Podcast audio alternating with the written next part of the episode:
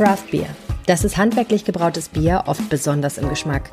Aber was ist Craft Beer genau? Wie schmeckt es? Und wie geht es der Szene? Darum geht es heute im Podcast. Mein Name ist Helene Pawlitzki. Schön, dass ihr zuhört. Brunch. Der Genuss-Podcast der Rheinischen Post. Mit einer Spezialfolge heute, einem Crossover mit dem Rheinpegel, unserem Düsseldorf-Podcast. Wie in vielen deutschen Städten gibt es auch in Düsseldorf eine kleine, aber aktive Craftbeer-Szene. Im Rheinpegel-Podcast habe ich mich mit Brauern und Gastronomen getroffen und wir haben über Bier geredet. Wie es entsteht, wer es trinkt und wo die kleinen und Kleinstbrauereien so stehen im Vergleich mit den riesigen Industriebrauereien. Es war ein sehr schöner Abend am Düsseldorfer Stadtstrand, direkt am Rheinufer und es gab auch einiges zu trinken. Und weil es um Genuss geht, passt dieses Thema auch wunderbar in diesen Podcast. Wenn ihr mehr Düsseldorf-Content wollt, dann hört rein in den Rheinpegel-Podcast, überall, wo es Podcasts gibt.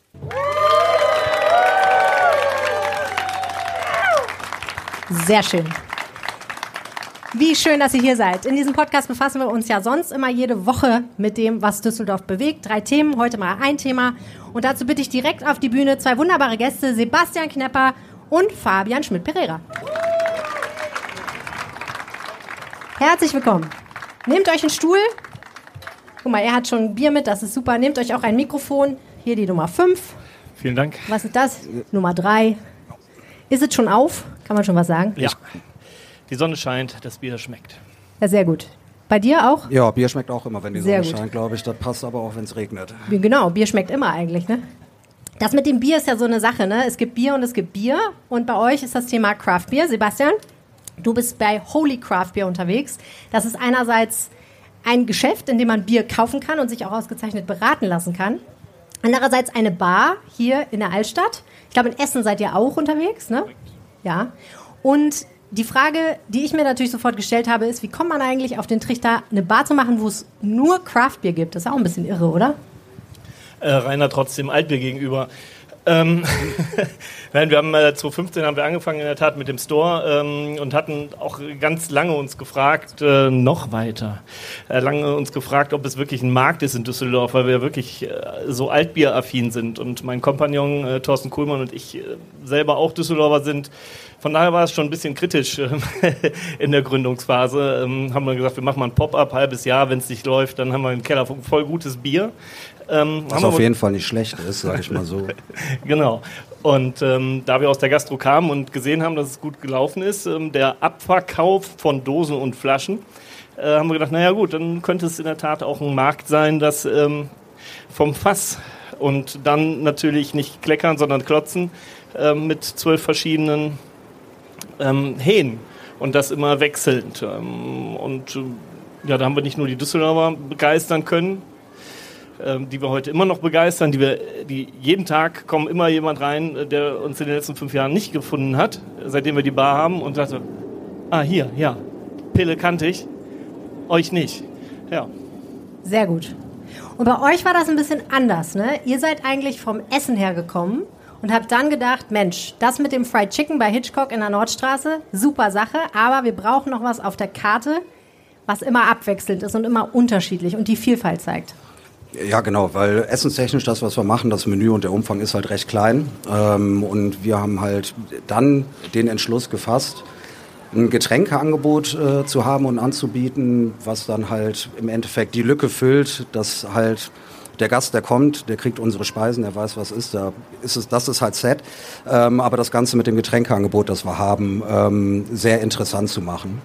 Ähm, war dann so, dass wir, mein Bruder und ich zusammen das machen. Mein Bruder hat lange Zeit in Australien im Weinvertrieb gearbeitet. Er kümmert sich um die, ähm, die Weinkarte, die halt auch sehr, ich sag mal, nicht der normalen Norm ist viel Naturwein, viel biodynamische Geschichten, auch sehr interessante Sachen mit dabei. Und äh, ich habe irgendwann aus Jux und Dollerei, äh, hat mir Google mal vorgeschlagen, ähm, brau doch mal da ein eigenes Bier. Und dann war das so ein selber Bierbraukit. Da habe ich gesagt, ja, Bier trinke ich ganz gerne, ich probiere das mal aus. Ähm, hat dann vier Wochen gewartet. Es kamen original 1203 Flaschen raus, ähm, wo man dann auch noch ein paar von abgeben musste. Also die Arbeit hat sich nicht gelohnt. Aber das Bier war sehr exorbitant lecker. Und ähm, das war für mich dann so ein bisschen der Opener in diese ganze Craft Beer Welt, weil dann habe ich mich erstmal ein bisschen mehr damit beschäftigt und im Endeffekt auch weiter gebraut. Es wurde dann auch irgendwann in den Ausschlagmengen, die ich dann selber gebraut habe, auch ein bisschen größer, bis ich dann irgendwann mit einem Gaskocher auf einem drei Quadratmeter Balkon stand. Gut, dass der Vermieter das nicht mitbekommen hat, ähm, ist aber alles gut gegangen. Ich habe schon verschiedene Geschichten von selber brauen gehört, jetzt im Zuge dieser Recherche, auch unter anderem so Dinge wie ja, und dann ist uns das mal explodiert. Oder es gibt halt offenbar recht viele Schläuche und äh, Ventile, die man betätigen muss, bevor man so einen Schlauch zieht und so. Da kann schon einiges schiefgehen. Da kann einiges schiefgehen, ja. Also ähm, Büchsenbomben kann man da definitiv bauen, äh, bauen aber man sollte, ähm, wenn man es halt die ersten paar Male macht, sich auch ähm, tunlichst an äh, die ganzen Anweisungen und äh, Tutorials halten, die man auch zu diversen, ähm, in diversen Mengen im Internet findet. Also das ist mir glücklicherweise nicht passiert. Was wir einmal aus Jux und Dollerei gemacht haben, wir haben ähm, Weintrauben zusammengesammelt und wollten dann selber einen Petnat machen. Den haben wir aber viel zu früh in die Flasche gefüllt. Und die Ein Flaschen was? sind Entschuldigung. Petnat. Das Was ist, ist das? Ähm, im Endeffekt Petillon naturell. Das ist die natürliche Art und Weise, einen Schaumwein zu machen, ähnlich des Champagners so gesehen. Mit einer ersten Flaschengärung, während es dann abgefüllt wird und die Kohlensäure, die sich bildet, entsteht quasi durch ähm, die Flaschengärung. Ja. Ähm, die haben wir viel zu früh abgefüllt. Die sind uns alle im Keller explodiert. War auf jeden Fall eine Riesensauerei. Okay, also wenn man Bier brauen will, selber schon mal den Mob bereitstellen. Ja. Auf jeden Fall seid ihr dann hingegangen und habt gesagt, okay, Wein ist das eine, Craft Beer ist das andere auf der Karte vom Hitchcock und bei euch kann man nicht nur Craft Beer aus aller Welt trinken, sondern auch das, was ihr dort vor Ort braut. Genau, richtig, ja. Es war dann recht set, was wir machen wollen, wie sich das halt aufteilt, Essen, Getränke technisch, wer sich um etwas kümmert. Ähm, ja, und dann kam halt die Diskussion, gut, wir sind Düsseldorfer selber, wir trinken Altbier, wir lieben Altbier. Ähm, welches Altbier stellen wir uns in den Laden? Ne, da hat man da ja auch die Qual der Wahl. Ähm, gibt, ja, gibt ja ein bisschen was im Angebot hier. Ähm, bis ich dann irgendwie in den Raum geworfen habe, die Idee, warum irgendwas kaufen und verkaufen, ähm, wenn wir nicht selber was machen können. Und dann ging ein bisschen die Recherche los und ich habe dann auch ähm, hier aus Düsseldorf zwei ansässige Jungs gefunden, deren, ich sag mal, G Geschäftsmodell halt genau das ist. Kneipenbrauer. Kneipenbrauer, genau, richtig. Ähm, haben dann den Kontakt mit denen aufgenommen, ähm, hatten die ersten Gespräche, haben die ganzen Gegebenheiten geklärt, was jetzt für uns relativ einfach war, weil wir durch ein Restaurant haben wir halt schon ähm, alle gesetzlichen Anforderungen erfüllt. Ähm, dementsprechend war das recht einfach. Ja, und dann haben wir uns mit denen zusammengesetzt, haben ähm, ein Altbier eingebraut. Ähm, das es auch seit der Eröffnung vor knapp fünf Jahren jetzt auch immer noch bei uns gibt und auch immer noch hausgebraut ist. Ich finde ja so ein bisschen ist diese, dieser Mut zum Tüfteln und dieser Bock einfach mal selber zu machen und dann einfach auch mal rauszuprobieren, das ist ein bisschen was, das habe ich eigentlich bei allen gefunden, die in Düsseldorf Craft Beer machen. Sebastian, wie ist das bei euch? Ähm, du hast den klugen Satz zu mir gesagt. Ich glaube nicht, dass der Craft Beer Fan die Extreme sucht, aber er sucht die Vielfalt. Was suchen die Menschen, die zu dir kommen, die dezidiert Craft Beer suchen und nicht nur zufällig vorbeikommen? Ja, die Vielfalt. ähm, den regionalen, aber auch den überregionalen Brauer. Ähm, äh, es, es, gibt ja so viel und ähm, mit, mit den offenen Märkten, die wir links und rechts um uns haben, ähm, ist ja viel möglich. Und wir kennen die Diskussionen, ähm, wenn wir alle in unseren Freundeskreisen in die Altstadt gehen, in welche Altbierbrauerei gehen wir zuerst, so welche, welche lassen wir weg ähm, und dann wird es doch nachher kunterbunt. Ähm, so ein bisschen ist es ja auch bei uns, also der kommt um IPA zu trinken, aber er weiß nicht, was für ein IPA ihn erwartet, ne? mit was für ein Hopfen, ob, ist da noch was anderes drin, ist da ein anderes Malz drin. Ähm, ja, die Vielfalt, das ist ein bisschen Überraschungspaket. Ne? Ähm, du hast im Artikel auch geschrieben, ähm, es gibt dafür Apps, da kann man sich schon mal vorab informieren, äh, was es so gibt. Ähm, gibt es ja auch für Wein und äh, sonstige ähm, Genussmittel. Und ähm, ja, dann geht es daran, das Ganze zu testen, ob man äh, ja, das in 0,3 oder wir haben auch so, so Flights. Ähm, das sind so Tastingbretter mit jeweils 0,1 äh, Milliliter. Da kann man sich dann einmal durch die ganzen Bierstile ähm, trinken. Und da sucht er ja den das vielleicht auch die neue Erfahrung. Es sind oft auch in der Tat Leute, die vielleicht vorher nur alt getrunken haben, die durch Freunde mit reingezogen worden sind. Die, die reingezogen ist sehr schön. ja, Einstiegsdroge, ja, Altbier und ja, dann geht's ab. Ja, du bringst ja, ähm, wenn du mit äh, nicht den Düsseldorfer Freunden, sondern mit äh, Freunden von auswärts ähm, in die Stadt gehst, äh, zeigst denen ja auch die Altstadt ähm, und deren Brauereien ähm, oder Gastronomien und dann landet man der eine Teil halt bei, auch bei uns und sagt, ey, da kannst du leckeres, kennst du? Nee, kennst du nicht? Komm, machen wir mal. Ja. Ja. Welche Rolle spielt die Drinkability aus eurer Sicht? Also ein Wort, was mir oft begegnet ist, das, was man so als Trinkbarkeit vielleicht übersetzen kann. Also wie viel man so am Stück davon trinken kann. Das ist nicht bei allen Craftbieren so, würde ich mal sagen. Ne, es gibt so ein paar, da würde ich sagen, ja, so ein kleines und dann hat man aber auch, ist man satt, mehr oder weniger. Ja, ich glaube, das ist ähm, die Drinkability ist erstmal stuft, glaube ich, jeder für sich selber aufgrund seines persönlichen Geschmacks irgendwie, sage ich mal, in einer großen, ähm, großen Art und Weise ein. Ähm, hängt dann aber auch natürlich ein bisschen vom Bierstil ab. Ne? Ich sag mal jetzt irgendwie so ein äh, Barrel Age Imperial Stout mit 14 Prozent, wahrscheinlich noch irgendwie auf Kakaonips gelagert. Ähm, da will man auch nicht unbedingt einen halben Liter von bestellen. Das wird halt irgendwie nach, ja, 0,2 wird es auf Dauer anstrengend. So das ist so zum Abschluss, ja, ja, ja, am Ende ein Abschluss ähm, ist das eine gute Nummer. Mag auch ein paar Leute geben, die das vielleicht äh, über einen Tag literweise trinken können. Empfehlen würde ich es aber definitiv nicht. Dann ist der Abend schnell zu Ende. Ja, da haben wir den hohen Alkoholgehalt, der dann immer natürlich mitspielt. Ne? Mhm. Drinkability kann natürlich auch einen ähm, hohen, höheren Alkoholgehalt haben. Man merkt es nicht so, kennt man auch von ein paar Weinen, die trinkt man sehr gut. Dann steht man auf vom Tisch, warum auch immer. Und äh, dann kommt einer mit dem Dampfhammer vorbei. Ähm, das ist, glaube ich, auch bei vielen Bieren die ja. Drinkability. Und äh, ja, ich bin ja schon ganz froh, dass ich nicht der Einzige bin, der dieses Wort benutzt hat. ja, ist ein bisschen ja schlimm, das Wort, ne? aber es, ist, es beschreibt ganz gut was. Und es gibt ja auch viele Brauer, die sagen, nein, das strebe ich aber an. Ich will ein, äh, also zum Beispiel das 1838er, was du angesprochen hast von Schumacher, da sagen die ganz klar, wir wollen ein Bier, wir wollten ein Bier kreieren, was man gut so wegtrinken kann. Ne? Wir wollten ja. nichts was machen, was Spezielles, aber dafür dann so hopfig und so bitter, dass der Durchschnittsmensch da sagt, okay, ein kleines reicht. Ja, aber ich glaube, da, ähm, da sind wir aber auch schon wieder irgendwie so bei so einem gewissen Grundpfeiler dieser ganzen Craft-Geschichte, wo es, wie wir ja eben schon angesprochen haben, die Vielfalt und dass es ja so viel sein kann und dass man eigentlich ja auch sehr viel probieren sollte und probieren möchte. Ähm, ist es auch so, also ich weiß nicht, es gibt kein wirkliches, also natürlich gibt es das, aber ich sag mal, wenn ich mit Freunden unterwegs bin oder ne, wir uns irgendwie zum Grillen im Garten treffen oder so, dann komme ich da auch nicht irgendwie mit ähm, einer Kiste 24 Dosen oder Flaschen IPA an, sondern irgendwie, wenn man beim Grillen ist, dann sitzt man ja gesellig zusammen und dann geht das ja auch mal gerne vier, fünf Stunden. Ähm, wenn wir uns da alle irgendwie IPAs, Double IPAs oder irgendwie äh, Stouts äh, der Reihenweise irgendwie aufploppen, dann wird das alles relativ schnell enden. Hast du ähm, aber am Anfang auch mal probiert, oder?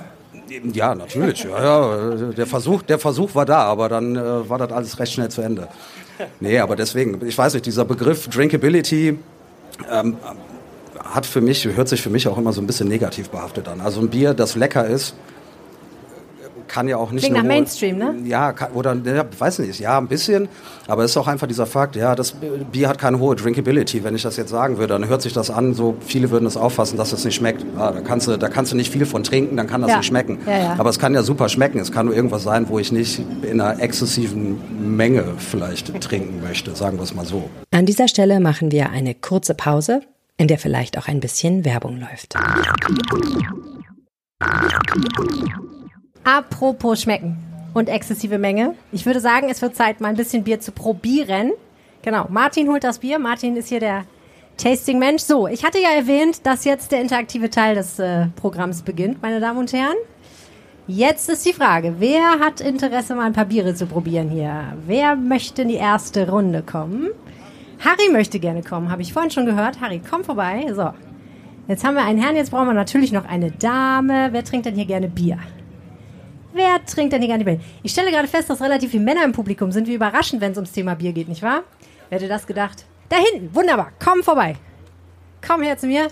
Setz dich bitte, Harry. Nimm dir einen Stuhl. Ja, welchen du magst, ist egal. Oh, ich muss aufpassen hier mit dem Mikrofon. Komm noch her. Wie heißt du? Greta. Greta, komm vorbei, Greta. Magst du dich hier mit in die Mitte setzen? So, das ist der Martin. Der hat ein paar Biere mitgebracht. Warte, ich hole dem Martin noch ein Mikrofon. So, nehmen wir doch mal dieses hier. die Nummer vier. Bitteschön. Erstmal herzlich Dankeschön. willkommen, Martin Muth. Hallihallo. Für dich ist das ja ein Heimspiel, lieber Martin. So ist es, Denn genau. das Bier, was es hier gibt, das ist von dir, zum Teil. Zum Teil ist es so, richtig, genau. Also die Kraftbierschiene hier am äh, Stadtstrand Düsseldorf, die stammt tatsächlich dann, wenn man so will, aus meiner Feder. Äh, das heißt also, wir haben damals, als der Stadtstrand begonnen hat, äh, gemeinsam mit dem Stadtstrand Biere kreiert. Das war im ersten Jahr noch ein American Pale Ale, was tatsächlich zu dem Zeitpunkt noch in der heimischen Küche entstanden ist. Ne? Also wie wirklich im Hobbybraumaßstab, 20 Liter Maßstab und was wir dann hochskaliert haben. Und hier hat eigentlich alles seinen Anfang genommen. Und äh, ja, das war so Grund genug, um sich ein bisschen weiterzuentwickeln, noch über die Jahre hinweg, äh, andere Projekte zu starten. Und jetzt gibt es Ja. den Strandhasen in So. Flingern in einem wunderbaren Ladenlokal an der Genau. Birkenstraße. Sehr stylisch eingerichtet. Man kann da alle möglichen Dinge tun. Unter anderem kann man sich über Bier informieren Das ist und. Bier trinken. Und du machst uns jetzt mal ein kleines Biertasting hier vor Ort. Ganz genau. Und zwar zum Thema, was ist eigentlich Craft Beer? So, jetzt muss ich einmal fragen, Harry, wie stehst du so zum Craft Beer? Ähm, Trinkst du viel Bier, Craft Beer? äh, ich, also Craft Beer eigentlich gar nicht. Aha, super, exzellent, ausgezeichnet. Da bist du genau der richtige Mann jetzt. Ja, aber ich bin Biertrinker auf jeden Fall. Also ich habe ähm, in meiner Jugend mal in Köln studiert und in Köln gab es früher eine, äh, einen Laden, der hieß Bier 2000 oder sowas ähnliches. Und da gab es wirklich 2000 Sorten Bier. Also doch Craft Beer wahrscheinlich irgendwie, auf so eine Weise. Ich glaube eher aus Belgien, weil die äh, viel Bier aus Belgien, weil die Belgier hat da die, jeder Ort so sein eigenes. Ob das Craft war oder nicht, weiß ich nicht. Ähm, ich lasse mich heute mal überraschen. Okay, super. So, Greta, wie sieht's bei dir aus? Craft Beer, yes or no? Yay or nay? Äh, tatsächlich auch gar, also noch nie wirklich aktiv getrunken. Äh, Trinkst du sonst Bier? ja, Bier definitiv. Hast du ein Lieblingsbier? Tatsächlich Felddienst, ich komme aus dem Sauerland. Ist vollkommen in Ordnung. Du hast nicht Kölsch gesagt, da kannst du hier nur richtig liegen. So, Harry, hast du ein richtig ein Lieblingsbier? Ähm, ja, ich trinke gerne tatsächlich Bolken, also hier aus München-Gladbach und äh, das hat sich so im Laufe der Jahre etabliert. Ich weiß aber auch, was ich nicht mag, aber darf man auch Anti-Promo machen? Eher nicht. Ne? Ähm, pass auf, du trinkst ja gleich was, dann darfst du ganz ehrlich sagen, wie es dir geschmeckt hat. Aber erstmal darf der Martin sagen, was hier im Glas ist, denn er hat schon eingeschenkt. So, also ich sage mal ein paar Sachen dazu. Ähm, es ist natürlich völlig unmöglich in der Kürze der Zeit jetzt irgendwie eine Riesenreise durch Craftbiere zu machen. Ich sag mal, die Tastings, die wir anbieten, die dauern zweieinhalb Harry Stunden. riecht Da- schon und macht Geräusche hier. Da kratzen wir nur an der Oberfläche. Ähm, Ich habe jetzt aber versucht, hier drei Vertreter auszuwählen, die eine relativ breite Bandbreite abdecken. Äh, Und zwar, die repräsentativ sind für die drei Hauptstellschrauben, an, die man, an denen man drehen kann bei Bieren. Ja, komm doch hierher und ja, ich dich ein bisschen Richtung einfacher, Publikum, genau. Genau. Äh, Und zwar sind die drei Hauptstellschrauben sind Malz, äh, Hopfen und Hefe. So, und aus jeder dieser Riegen habe ich, sage ich mal, einen Hauptvertreter ausgesucht, äh, der das dementsprechend repräsentiert. Das, was wir hier als erstes haben, achso, muss ich auch noch dazu sagen, ich habe äh, Biere ausgewählt, die man auch im gut sortierten Getränkehändler kriegt. Das heißt, wenn man das zu Hause nachbauen möchte, was wir hier tun, ist das durchaus möglich. Wenn man ein bisschen sucht, findet man diese Biere.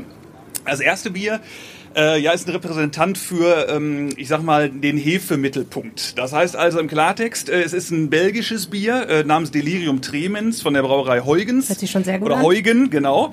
Ähm, und ist ein, ja, ein Vertreter dafür, was passiert, wenn man eine Hefeschraube dreht. Das heißt also, es ist ein belgisches Bier, ein belgisches Strong Blond, so nennen die das. Ähm, und genau, man sieht es also an der Farbe, es ist ein blondes Bier, also hellgelblich oder schon fast so ein bisschen in dunkl- dunklere Gelbe gehen. Ähm, und äh, ja, hier, er hat gerade schon gerochen. Also was direkt auffällt, ist, wenn man riecht, hat man also schon eine extreme Aromenexplosion. Das sind alles Aromen, die hauptsächlich aus der Hefe kommen. Das heißt, die Hefe macht nicht nur aus Zucker Alkohol, sondern halt auch noch Aromen und diese Aromen nimmt man in der Nase wahr. Ähm, was ich da so hab, ist definitiv sind Früchte. Also man hat so grünen Apfel, Birne, bisschen Banane, finde ich da, ist sehr individuell. Die muss man jetzt nicht finden, ne? ist für jeden, für jeden individuell, was er da so riecht und auch ziemlich viele Gewürznoten. So und diese ganze Aromatik, die man da so riecht, die kommen also alle aus der Hefe. Es ist also ist eine Explosion in dem Sinne, man kann es kaum differenzieren. So, ihr könnt ja mal den ersten Schluck nehmen. Ne? Ähm, was dann da direkt auffällt, ist, es ist recht. So, Das hat äh, aber ein paar Umdrehungen, ne? Exakt, ja, tatsächlich. Also Ui, äh, man, ui, ui. man kann gar nicht so sagen, was würdest du schätzen, wie viel? Ich denke gerade drüber nach, ich habe so vier Pizzabrötchen vorher gegessen. Ja. Mhm. Und das ist das, das ist Bier 1 des Tastings. So, ähm, wie viel Umdrehungen würde ich schätzen? Freunde, sag mal eine Zahl. Ähm, acht. Ja, ist schon mal nicht schlecht, musst du noch ein bisschen was oben drauf packen. Also Oh. wir sind hier bei Harry? 8,5 Prozent. Also ich tippe mal eher, da sind wir so bei 10. Es ist wie Ah, nee, du, warte, du hast schon gesagt ich hab, 8,5. ja, ah, ich hab schon gepetzt, das enthüllt. waren, ja genau, es waren 8,5. Aber war ja, ich ja ziemlich gut, 8,5%. ehrlich gesagt. Äh, genau, also die, wie gesagt, sind relativ potent, die Biere. Ähm, und ähm, das brauchen sie auch, um einfach diese Aromenkomplexität irgendwie einzubetten. Das heißt also, man merkt schon, man hat gut was zu tun. Ähm, die sind also aromatisch sehr stark, die sind mega komplex und ähm, das ist, was wir gerade auch hatten, was wir von den Kollegen gehört haben, äh, nichts, was man so wegstrudeln kann. Ne? Nee, also, auch nichts, äh, was man bei 30 Grad in der Sonne trinken sollte. so ist es, das ist, ne, da muss man vorsichtig sein. Genau. Werbung machen für dieses Teil hier. Wir könnt unseren original Reinpegel Pegelmessgerät mal benutzen anschließend, um mal zu gucken, was für Damage das gemacht hat. So, Greta, du hast schon probiert. Wie war's? Äh, tatsächlich sehr lecker. Also ich bin ein großer Fan von geschmackvollem Bier und äh, ja, doch. Lock dich weg von Feltins. Ich merke das schon. Harry, was hast du geschmeckt? Also auf jeden Fall Hefe, wie der Kollege, der Hersteller das hier schon äh, gesagt hat, die schmeckt man intensiv raus. Äh, ja, alles klar. Und, ähm, also das merkt man und man merkt auch den äh, Alkoholgehalt sehr extrem. Okay, Hefe und Alkohol sind drin, würden wir sagen. Martin. Ja, Wollen wir einloggen? Das sieht gut aus. Ja. Was? Nee, es freut mich sehr. Also es ist immer, wie gesagt, man muss sich da auch ein bisschen rantasten, ähm, weil es ist halt schon, wie gesagt, eine sehr Arom, starke Aromenexplosion. Das ist jetzt, also, wir hatten gerade das Stichwort, Sehr intensiv. ja, das Stichwort Drinkability. Es ist jetzt nicht, wie ich es immer nenne, so ein Schüttbier, was einfach so runtergeht, sondern es ist ein Bier, dem muss man sich, da muss man ein bisschen sich Zeit nehmen. Ne? Und ähm, aber ich sag mal, wenn man sich einmal so ein bisschen angefreundet hat, dann geht es auch schneller runter, bis man dann irgendwann die Konsequenzen merkt. Ne? Also man muss da vorsichtig sein, äh, weil tatsächlich so nach zwei, drei Schlücken merkt man auch nicht mehr die 8,5 Prozent, außer dann irgendwann natürlich physiologisch. Da wird, weiß man dann, was man getrunken hat. Okay, also das ist jetzt ein Spektrum vom Craft Beer. Ja, genau. Okay, super. Was machen wir jetzt mit dem Bier im Glas? Das könnt ihr gerne entweder austrinken oder entsorgen, genau, weil wir nutzen jetzt quasi dasselbe Also ich traue mich das nicht. Ich muss ja noch weiter. ein bisschen. Genau. So, genau, wir besser kommen. ist. Was passiert jetzt? Bier Nummer zwei. So, jetzt haben wir Bier Hefe haben wir abgehakt. Hefe haben wir abgehakt. Wir kommen zum Hopfen. So, und ähm, zwar auch das ist ähm, jetzt wieder ein Vertreter, den man durchaus im gut sortierten Getränkemarkt finden kann. Ähm, ist jetzt ein Bier der äh, Brauerei Brewdog. Äh, haben in Schottland begonnen, also es ist eine schottische Brauerei.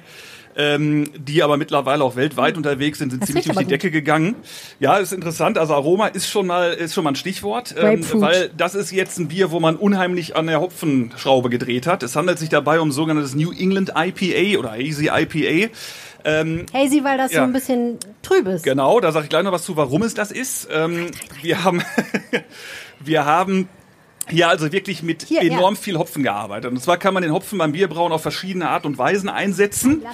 Äh, das heißt also, wir können ähm, den Hopfen so einsetzen, dass er quasi bei der Bierherstellung mitgekocht wird und trägt dann zur Bittere bei. Wir können den Hopfen aber auch so einsetzen, dass die Aromatik erhalten bleibt und der Hopfen eben nicht viel zur Bittere beiträgt. Ah, und das ah, ist jetzt, Kalthopfung. Ja, Hab ich schon gelesen. Exakt, richtig. Also das ist jetzt ein intensivst kalt gehopftes Bier, ähm, was sage ich mal nicht viel Hopfenbittere hat, sondern eine sehr starke Hopfenaromatik, ohne bitter zu sein. Dürfen wir schon? New England, bitte? Dürfen wir schon? Die New England IPAs aus, ja, auf jeden Fall. Prost.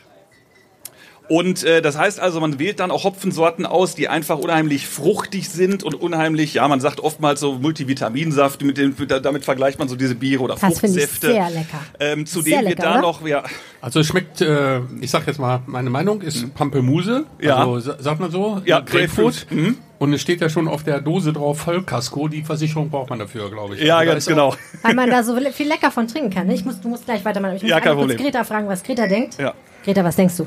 Also das kann man tatsächlich sehr gut auch bei warmem Wetter trinken, weil ich finde, es ist wirklich sehr lecker und Ja. äh, auch gut erfrischend. Also für ein Bier echt. Ja, Fresh. Richtig, passt gut zum Sommer. Ne? Also man kann da wirklich, weil diese Fruchtaromatik da drin ist oder auch Grapefruit ist ziemlich herausragend, so Maracuja, Pfirsich, sowas. Ne?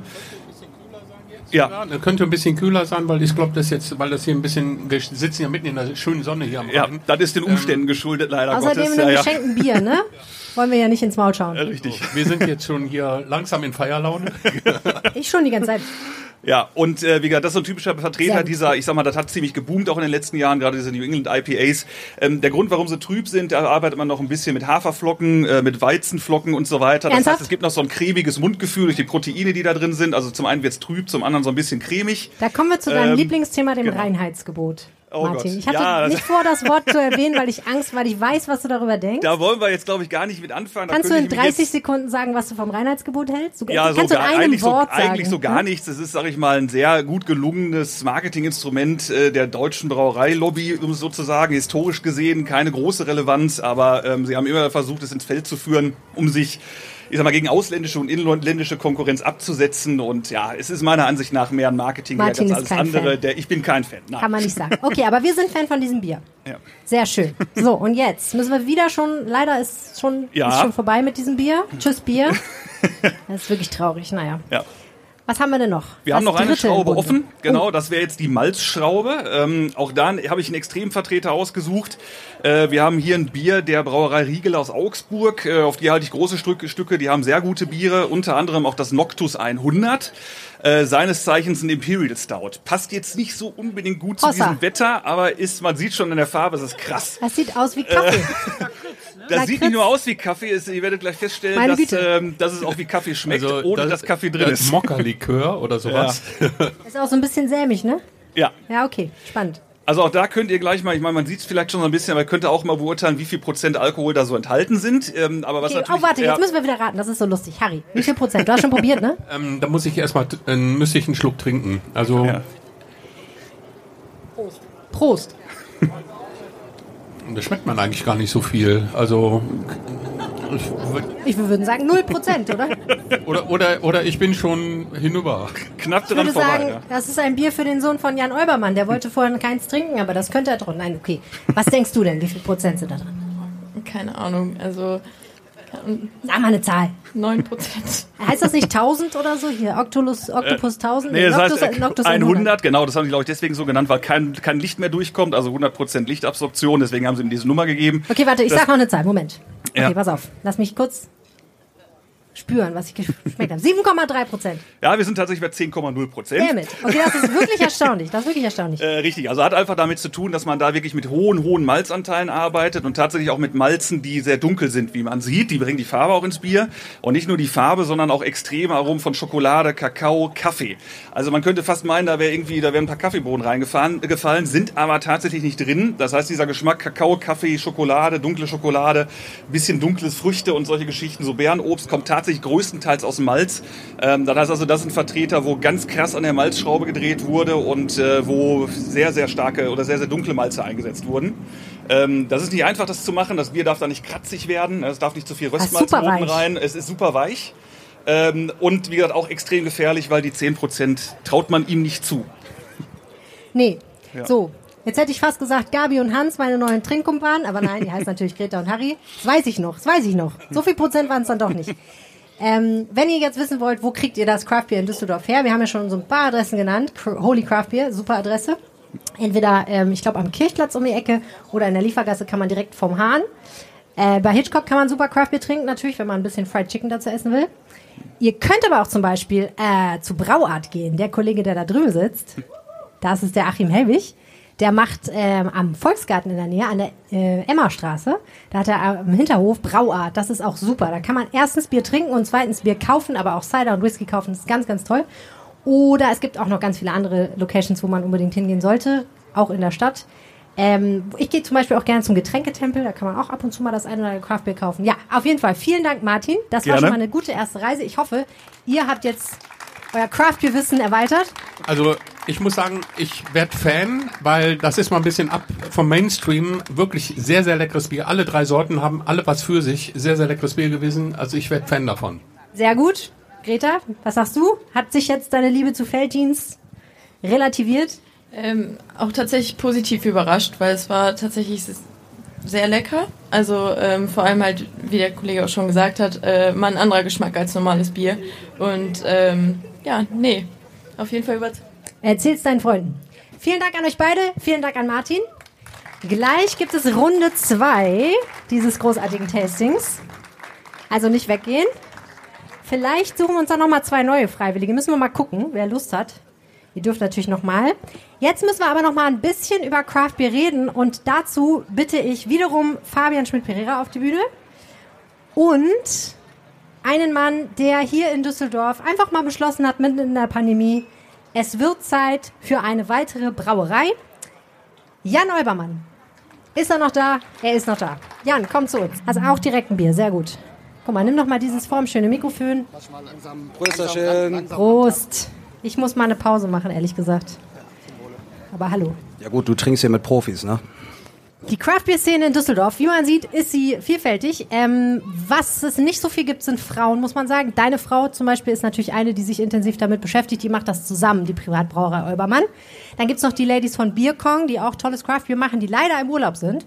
Aber grundsätzlich ist es so, finde ich, was ich spannend finde, sehr unterschiedliche Menschen, alles Quereinsteiger, haben beschlossen, sie möchten sich ihr Leben praktisch dem Bier widmen. Also Martin zum Beispiel ist ja Chemiker vom Beruf und du, du bist Mechaniker.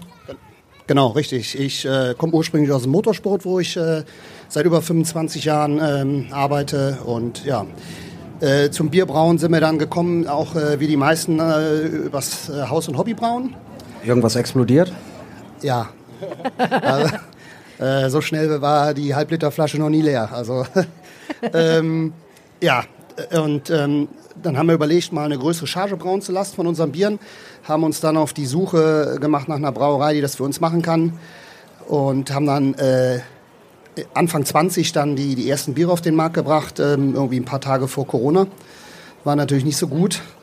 Ähm, es lief aber Das trotzdem. Bier war gut, aber das Bier war, die war Zeit war gut, ja, schlecht. äh, doch äh, die Zeit war sehr schlecht. Ja. Ähm, uns war dann aber auch relativ klar, dass äh, der nächste Step dann äh, ja auch eine eigene Brauerei sein muss. Ähm, Weißt du, an der Stelle, ne, ehrlich gesagt, als du mir das schon mal erzählt hast, habe ich gedacht, na ja, also, wem das logisch vorkommt, ne, der hat schon das Craftbeer-Fieber, weil wer dann denkt, so, jetzt machen wir einfach mal eine Brauerei auf und lassen uns eine, weiß ich nicht, wie viel teure Anlage aus den USA kommen, wo man das Zeug brauen kann und suchen uns irgendwie einen Ort, wo wir die hinstellen können.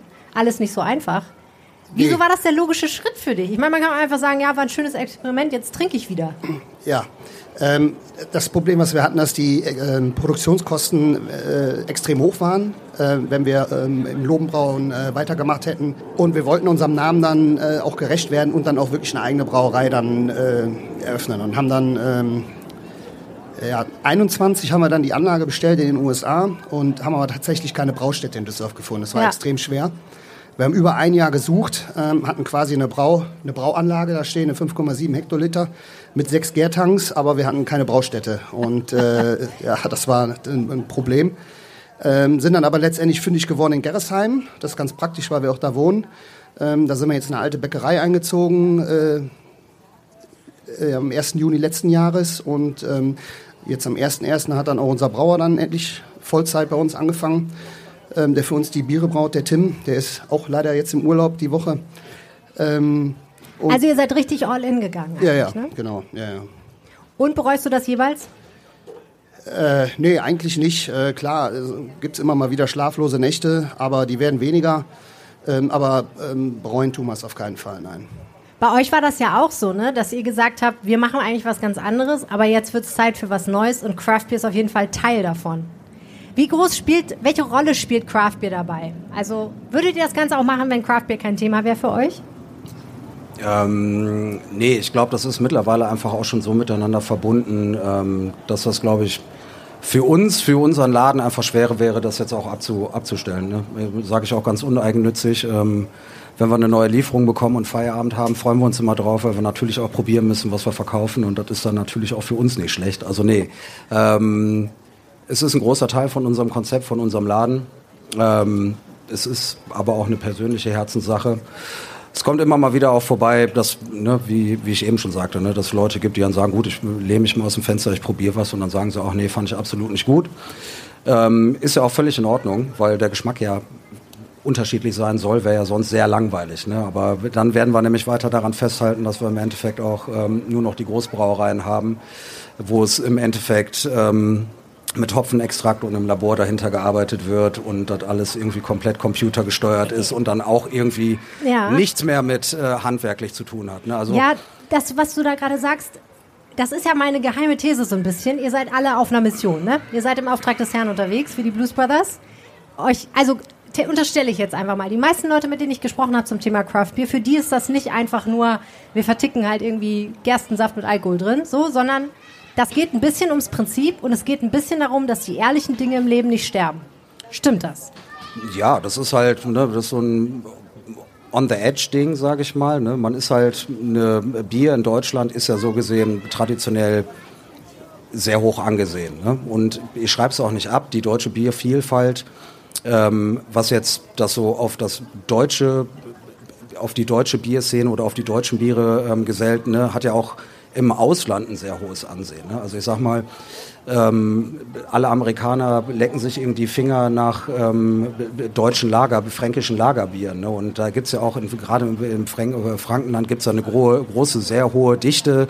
Das sind alles viele kleine, ähm, auch teilweise immer noch Privatfamilienbrauereien, die seit hunderten Jahren bestehen und auch da sind, die ihre Daseinsberechtigung auch haben. Also zum Beispiel, wenn man mit einem Koffer voll fränkischen Bieren in die USA fliegt, äh, die ganzen Craft Beer Freaks in den USA, die würden jetzt aus der Hand reißen und würden dich vergöttern dafür, dass du das mitgebracht hast. Genau gleich mit belgischen Bieren. Also wenn du den Koffer vollpackst und mit belgischem Bier nach, ähm, in, die, in, die, Staaten fährst, da äh, kriegst du wahrscheinlich, brauchst du kein Hotel buchen, kannst wahrscheinlich irgendwie bei irgendwem zu Hause schlafen. Die Frau ähm, wäscht deine Wäsche und ja, ja, das, das ist halt so. Ja. Ähm, aber ich glaube, für Deutsche ist oder in Deutschland ist es halt so, es gibt das, es gibt, ich meine, guck mal, guck mal in den großen Markt rein. Es ist halt alles ist halt Pilsener. Ne? Ja. So, das ist ja im Endeffekt, würde ich mir mal aus dem Fenster lehnen, ist deutschlandweit 90 Prozent der Biere, die wahrscheinlich so ein Pilsner Brauart. Ne? Es ist ein Bier, schlanker Körper, trocken, bittere, das war's. Hohe Drinkability. Ja, gut, kommt drauf an. Ich glaube, wenn man die eine oder andere Frau fragt, wird die sagen, nee, das wird zu bitter. Also ja. dann ist die Drinkability halt wieder ne, nach Persönlich, persönlichen ja, Ermessen. Ja, ist ja gut, du weißt ja recht. Okay, alle, die, mit denen ich gesprochen habe, haben gesagt, Düsseldorfer Craft Beer Haus Brauerei Craft Beer, handwerklich gebrautes Craft, äh, Entschuldigung, handwerklich gebraut, oh Gott, handwerklich gebrautes Altbier. Siehst du, jetzt merkst du die Prozente das, nämlich doch. Das Nocturne macht seinen, das, das Nocturne macht sich jetzt bemerkbar. Die Sonne und das Nocturne tun ihr Übriges. Jedenfalls, ihr wisst, was ich meine, handwerklich gebrautes Altbier ist Craft Beer. Glaub, Ihr macht da, ja auch beide ein Altbier, ne? Ich glaube, da muss ich mich aber einschalten, weil bei diesem ähm, Begriff irgendwie handwerklich gebraut, also keine, auch die kleinsten Brauer, auch bei uns, das Altbier, das in 250 Liter Charge gebraut wird, da sitzt keiner irgendwie ähm, vor einem Hexeneimer über einer nee, Flamme mit einem Holzpaddel wie vor 500 hat, Jahren dazu, und rührt. Ja, dazu hat der Braumeister von euch was Kluges gesagt. Er hat gesagt, das, was mit der Hand gemacht werden muss, das machen wir mit der Hand. Und das, was eine Maschine machen kann, wo es keinen Unterschied macht, ob es ein Mensch macht oder eine Maschine, das macht die Maschine. Das fand ich schlau, muss ich sagen. Aber wo ist denn der Unterschied? Was heißt denn handwerklich gebraut? Naja, unter, also ich kann jetzt nur für uns sprechen, unterschiedlich, jede Charge hat halt auch zu einem gewissen Grad seinen eigenen Charakter.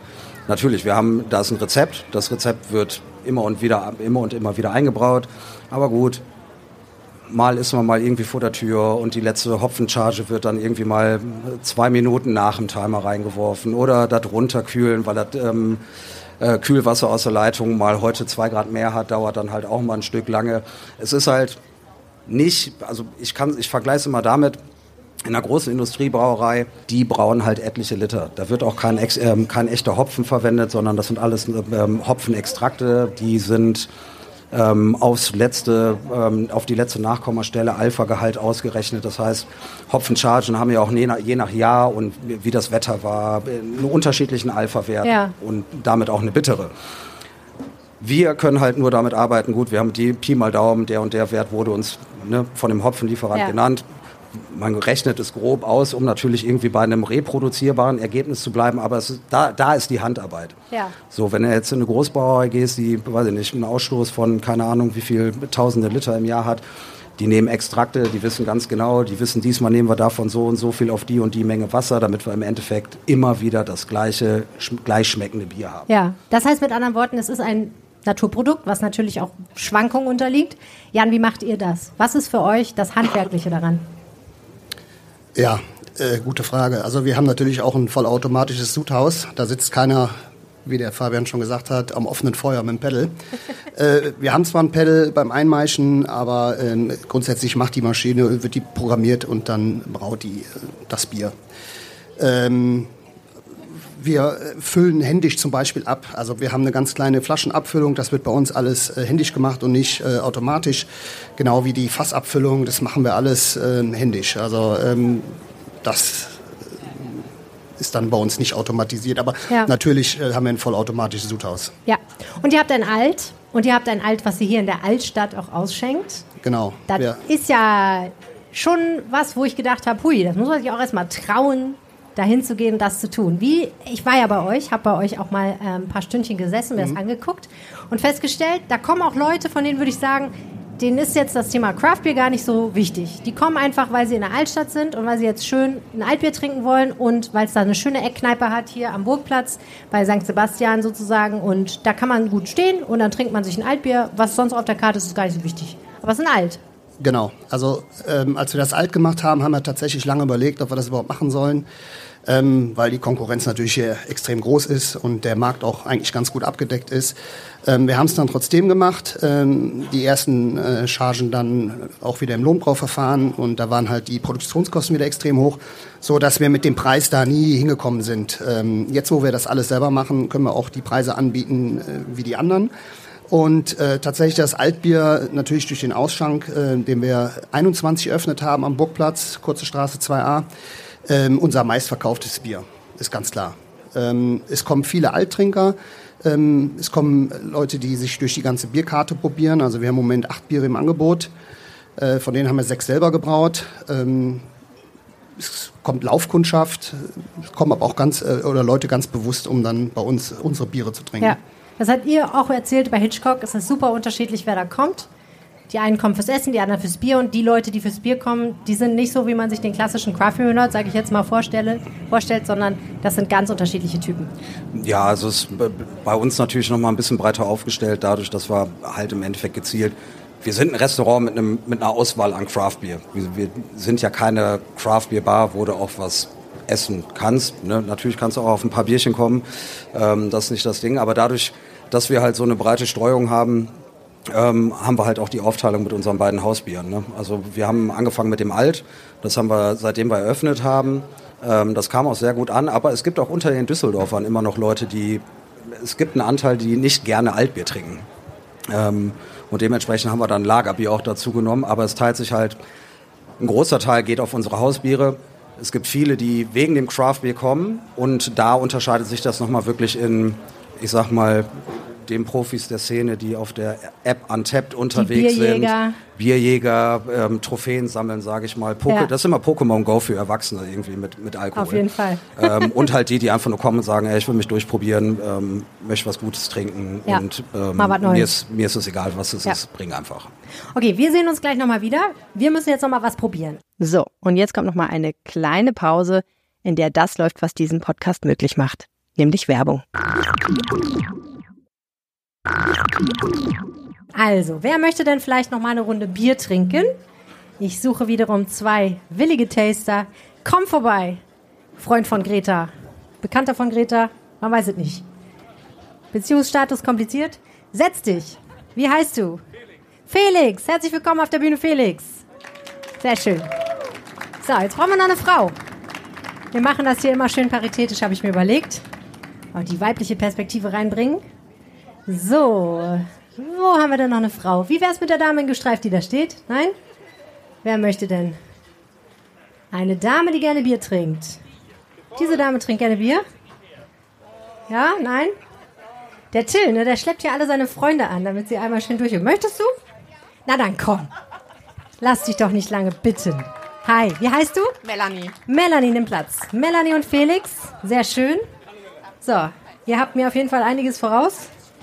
Unter anderem einen niedrigeren Pegel. So, und Martin ist auch wieder da. Warte, Martin, du kriegst natürlich auch ein Mikrofon. Geht ja nicht an. So, und wir haben uns überlegt, wir gucken uns jetzt mal genauer an, wie das mit dem Unterschied zwischen Craftbier, Altbier und dem sogenannten Fernsehbier ist.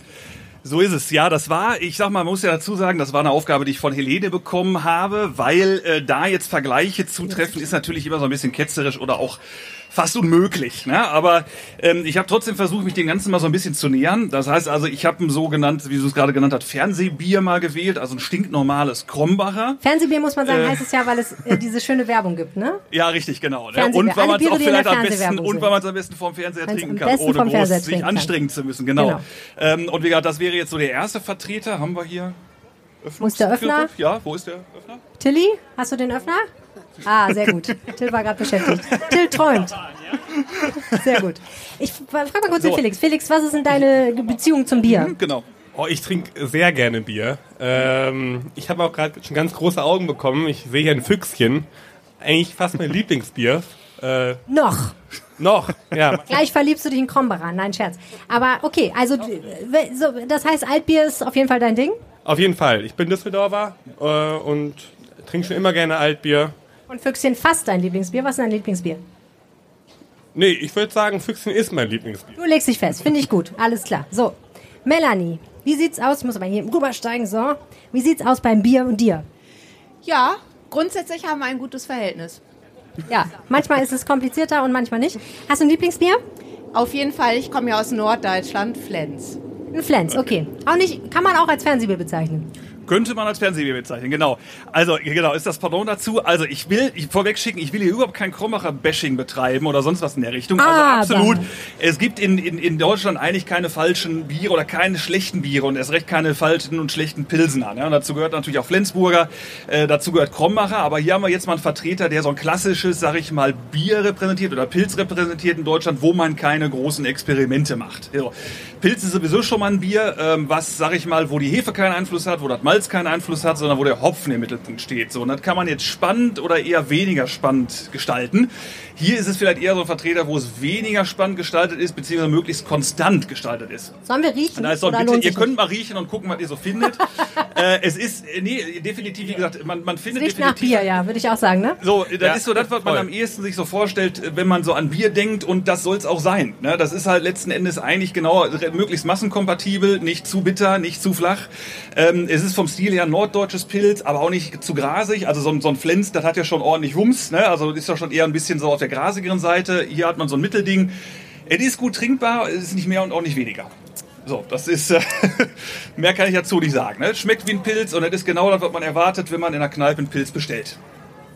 Also ich sag mal, wenn ich jetzt vergleiche mit der ersten Runde, ne, ist das natürlich hochgradig entspannt einfach jetzt. Mhm. Ja. Das ist einfach so, So, und deswegen ist es auch okay. das ist so wie Big Ne? Bang Theory gucken. So ist es es, ist nicht ja. besonders anspruchsvoll, aber es ist eigentlich manchmal Ja. unter Umständen, genau wie du sagst, abends ja. nach Feierabend vielleicht optimal. Und die Mitstreiter haben es ja. Gerade schon gesagt. Wie gesagt, ich kann nicht für, von Barrel Aged äh, äh, Imperial Stout kann ich jetzt nicht so viel trinken, wie ich jetzt, da, wie es jetzt davon kann. Ja, also es ist Das und stimmt. auch wie gesagt, auch das hat absolut seine Rechtfertigung und ist einfach gut zu trinken. Es schmeckt, es ist handwerklich oder ich sag mal letzten Endes brautechnisch gut gemacht und es gibt da nichts dafür Ja. oder zu, dagegen zu sprechen. Man Das- muss halt im Hinterkopf haben, was der Fabian vorhin gesagt hat, ne? Es ist in der Herstellung natürlich eine völlig andere Nummer. Ja. Mhm. Du bist ja Chemiker, du weißt, wie das ist, wenn man mit der Pipette und dann Sachen ausrechnet und Aha. so und immer nur ganz genau. Und Ja. genau, hier kommt immer 100% das gleiche das soll sich nicht ändern Nein. und auch wirklich über Jahre und Schlechtes Jahr, nicht. gutes Jahr, viel So Regen, es, ja. wenig Regen, Krombacher schmeckt wie Krombacher. Ganz okay, genau, ja. gut, gut, das können wir abhaken, glaube ich. Gut. Können wir das hier irgendwo entsorgen.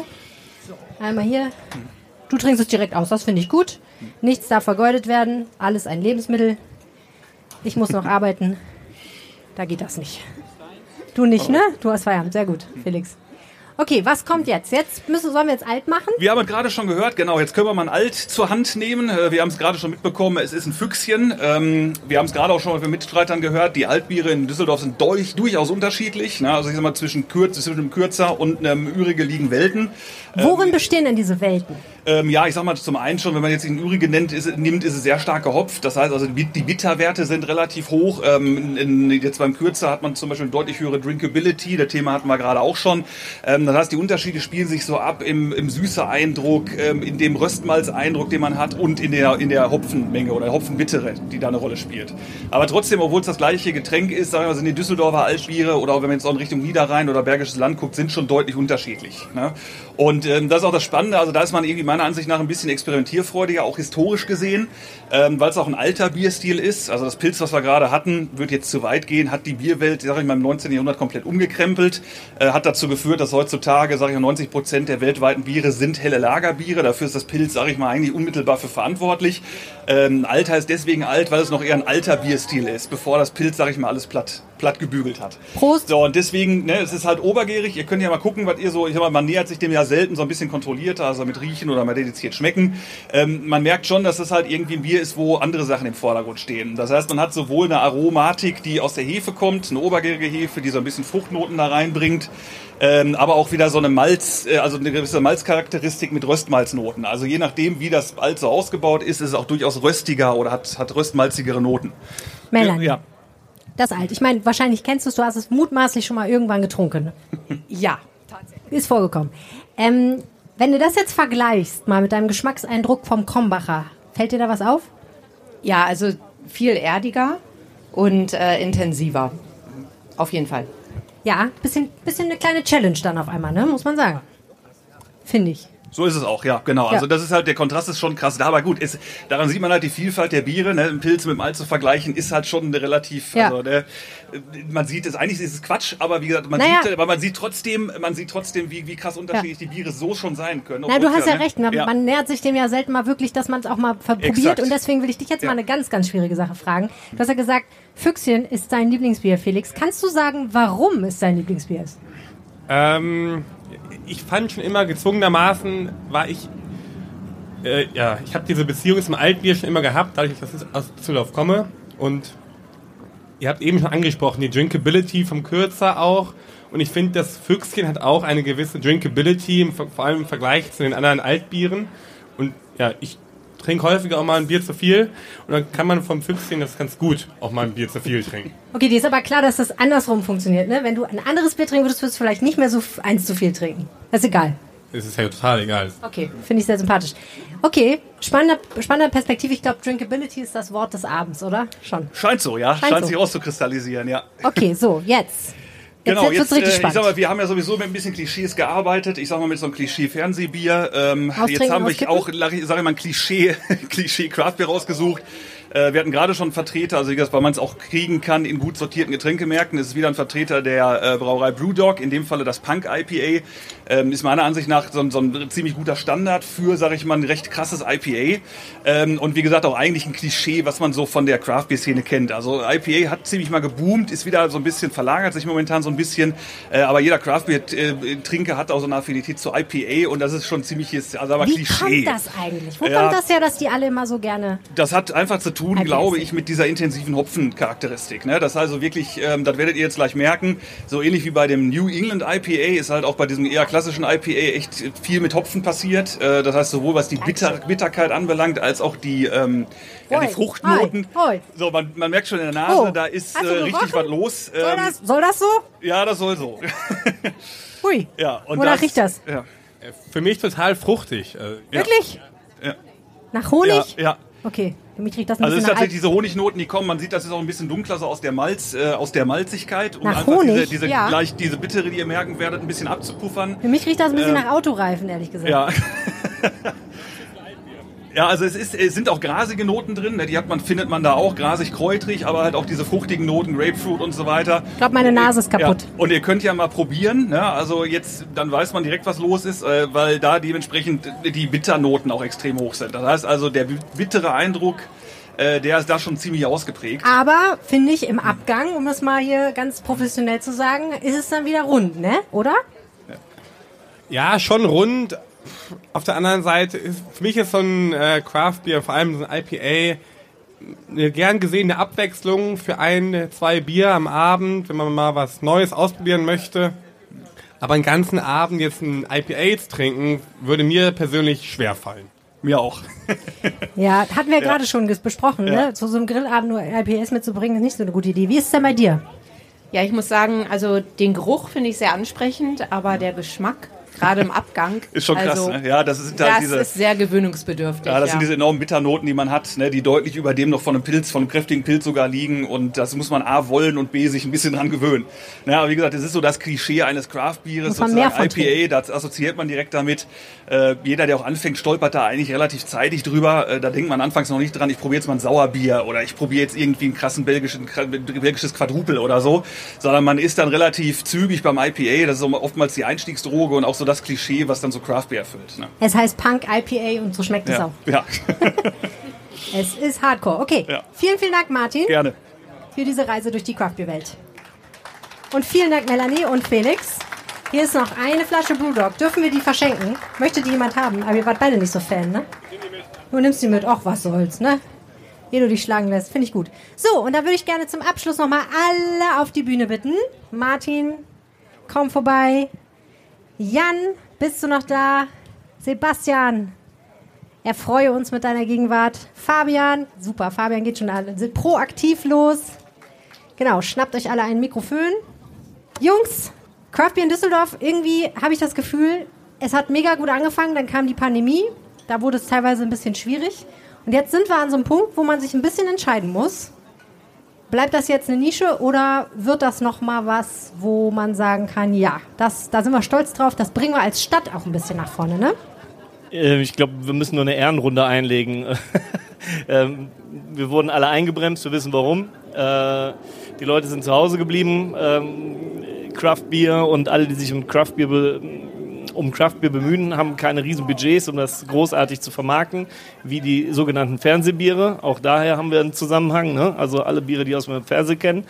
Ähm, und deswegen müssen wir ganz viel Kleinarbeit und äh, punktuell immer, ähm, ob ähm, er mit äh, seinen Tastings, ob sie jetzt, ihr habt ja auch aufgerüstet noch vor, kurz vor der Pandemie mit, ähm, mit, mit, mit Hähnen, einfach die Vielfalt spielen, immer gucken, dass man was äh, Schönes, Neues hat, ähm, den Leuten immer wieder mal, ähm, auch bei solchen äh, Veranstaltungen, ne? der, der der sagt ja keine Ahnung, was Craft Beer oder habe ich vorher nicht getrunken, aber finde ich doch ganz geil. Wir trinken ja So. gleich auch noch eine Runde Craft Beer, ne? Wir Ja, haben ja ein paar wir Sachen noch. dabei. ist anstrengend. Alles gut, wir machen es gerne. Du hast gesagt im Interview, wir Craft Beer Menschen, wir müssen uns auch ein bisschen zusammentun. Die Brauer zumindest müssen sich zusammentun. Ja, wer ähm, grundsätzlich alle, die sich damit äh, befassen. Ne? Ähm, Händler gibt's leider nicht mehr so viele. Ähm, ist auch ein stetiges ähm, Kommen und Gehen gewesen. Jetzt ähm, nach der Pandemie nochmal äh, sind die alle nochmal von der Bildschir Bildschirmfläche verschwunden. ähm, die Brauer sind geblieben, wobei auch da die Brauer haben ein bisschen gebüßt. Ähm, aber das ist nun mal so. Ähm, der eine spricht von Konsolidierung, der andere spricht von, ähm, naja, die Hilfen haben halt nicht gereicht. Äh, ich glaube, dass wir einfach in, in viel Kleinarbeit ähm, da ran müssen. Und ähm, ich fand es vor Corona eigentlich ganz interessant. Da hat es ja dann auch mal Becks versucht oder äh, ne, so, so dann mal so ein Pale Ale. Auch wenn wir alle sagen, äh, naja, würden wir nicht trinken, aber ähm, der Große hat uns geholfen. Ähm, einfach neue Bierstile bei den Menschen in den Kopf zu pflanzen. Oder Habt ihr das auch so empfunden? Dass, wenn eine große Brauerei hingeht und sagt, wir stellen jetzt was in den Supermarkt, was so aussieht wie ein Craft Beer, das hilft uns. Ich, ich, ich glaube, was, ich glaub, was Sebastian damit sagen will, ist, dass einfach im Großen und Ganzen die Menschen, die mit der Materie nichts zu tun haben, dadurch es auf den Schirm bekommen haben.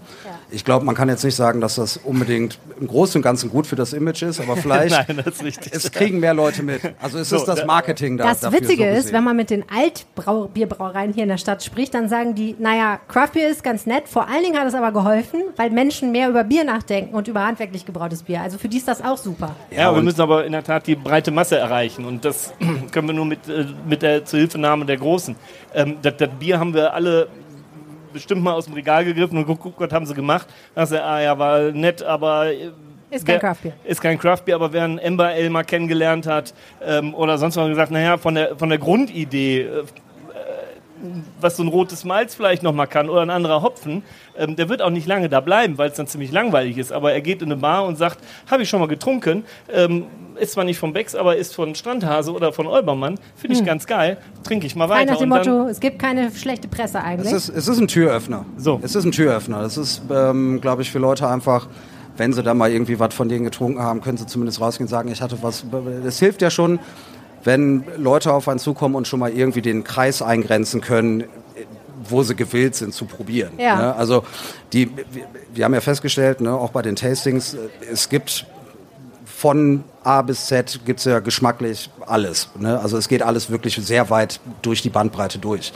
So, und wenn Leute dann schon mal zumindest in einem gewissen Kreis einschränken können, wozu sie bereit sind, dann kann man sie auch lenken. Ich glaube, Sebastian hat ähm, genug Biere im Laden, um äh, auch jedem Craft-Bier-Einsteiger, wenn er will, ähm, adäquat zu beraten und ähm, auch andersrum Ja. wir. Also man muss offen sein, man muss sagen, hier ein bisschen Schlimmste ist immer, wenn sie kommen, ja, ich will ähm, was Mildes, Kräftiges. So, das ist dann halt immer schwer irgendwie einzuschätzen. Das passiert sehr oft. Ich glaube, das wirst du von den Tastings auch kennen, dass da sehr wirre Beschreibungen kommen, was die Leute gerne hätten. Ja, da habe ich den Vorteil, ich gebe es ja vor. Ne? Das ist natürlich dementsprechend. Ja, gut, ja. Aber ähm, das, das kommt sehr oft vor. Aber wenn da, wenn da bei den Leuten eine gewisse Bereitschaft da ist, ähm, sprecht mit Leuten, die Ahnung davon haben, die können euch begleiten, man kann da einen Einstieg finden und von da aus kann es immer weitergehen. Ja, also wir brauchen... wenn ich dich einmal unterbreche, weil ich einmal noch mal auf Martin kommen will, der ja im Prinzip mit dem Stadtstrand hier zusammen angefangen hat. Ne? Also genau. du bist hingegangen und hast gesagt, ich habe hier ein cooles Bier, wollt ihr nicht was machen? Und die haben mhm. gesagt, ja, mach. Und das hat es überhaupt erst ermöglicht, das überhaupt groß zu machen. Ne? Richtig, ganz genau. Also auch ermöglicht, dann darüber nachzudenken, okay, wir, wir bauen eine kleine Brauanlage auf, wir experimentieren halt ein bisschen rum, wie die anderen das auch tun ohne jetzt die großen Sude zu fertigen, die lassen wir halt fertigen. Aber zumindest eine Möglichkeit zu haben, eine professionelle Anlage im 100-Liter-Maßstab lediglich zu haben, aber die professionell ist, um wirklich rumexperimentieren zu können. Äh, wir haben es gerade schon gehört, die Leute wollen die Vielfalt, ähm, was es aber auch eigentlich ausmacht. Ne? Das heißt also, das, das Interessante am Bier, äh, dass es eigentlich wie kein anderes Getränk so extrem facettenreich sein kann. Da kann auch kein Wein mithalten. Ja? Also ein Weißwein ist ein Weißwein, ein Rotwein ist ein Rotwein. Aber was wir gerade gesehen haben, sage ich mal, ein belgisches Blond versus ein Imperial Stout ist halt fast wie ein komplett anderes Getränk. So, und ich sag mal, zum einen muss man die Möglichkeit haben, sowas nachbauen zu können oder rumexperimentieren zu können mit einer eigenen Anlage idealerweise. Ähm, das ist auch, weil du gerade fragtest, was brauchen wir eigentlich so? Wir brauchen auch die Offenheit der Leute, dass die sagen, wir probieren das einfach mal aus. Das ist der Ansatz mit meinen Tastings, die ich mache, um die Leute so ein bisschen an die Hand zu nehmen. Die kennen halt das Pilz, äh, was sie seit der Jugend an trinken und sagen, was anderes will ich gar nicht und sind dann, sag ich mal, nach zwei Stunden später völlig, völlig geflasht, was, was alles so geht. Ähm, das ist eigentlich der Punkt, die man braucht, die Offenheit der Leute zunächst mal, die sagen, ich bin bereit, da ein bisschen über den Tellerrand zu gucken und das auszuprobieren.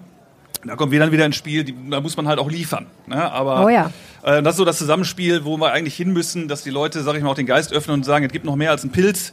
Es gibt auch mehr als einen Pilz zum Essen. Ne? Also man kann auch Biere mit Essen kombinieren, man kann sie alleine trinken und es gibt eine riesige Bandbreite und ich glaube, da kratzen die meisten nur an der Oberfläche. Ja. Und also da, sag ich mal, einen Beitrag zu, zu leisten, ist das, das zu ändern. Das also, also selbst bei, dem, bei der Biergeschichte Food Pairing und Bier, da hast du Ja. wirklich so unendliche Möglichkeiten, wirklich genau. zu diversen Speisen auch wirklich ein passendes Bier dazu zu haben, das Ja. halt wirklich ne, gibt Bier passt. zu Chicken, dann gibt es auch Bier zu Chicken und es gibt Bier zu Chicken. Also man kann so viele verschiedene Biere zu Chicken Ja gut, ne, aber äh, sprechen wir, man muss ja nicht nur zu uns essen kommen. Ne? Es gibt ja, es gibt ja auch noch woanders. Aber man essen. sollte.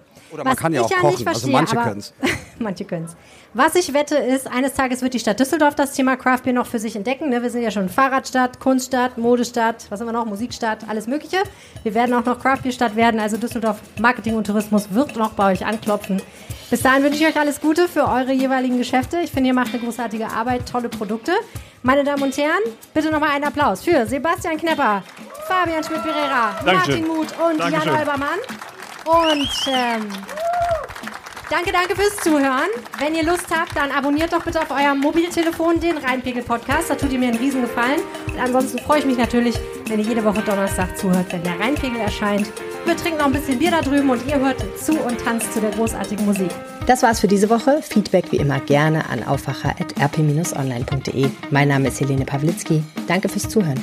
Am meisten Spaß macht Brunch, wenn man ihn mit netten Leuten teilt. Erzählt heute jemandem, den ihr kennt, von diesem Podcast. Danke.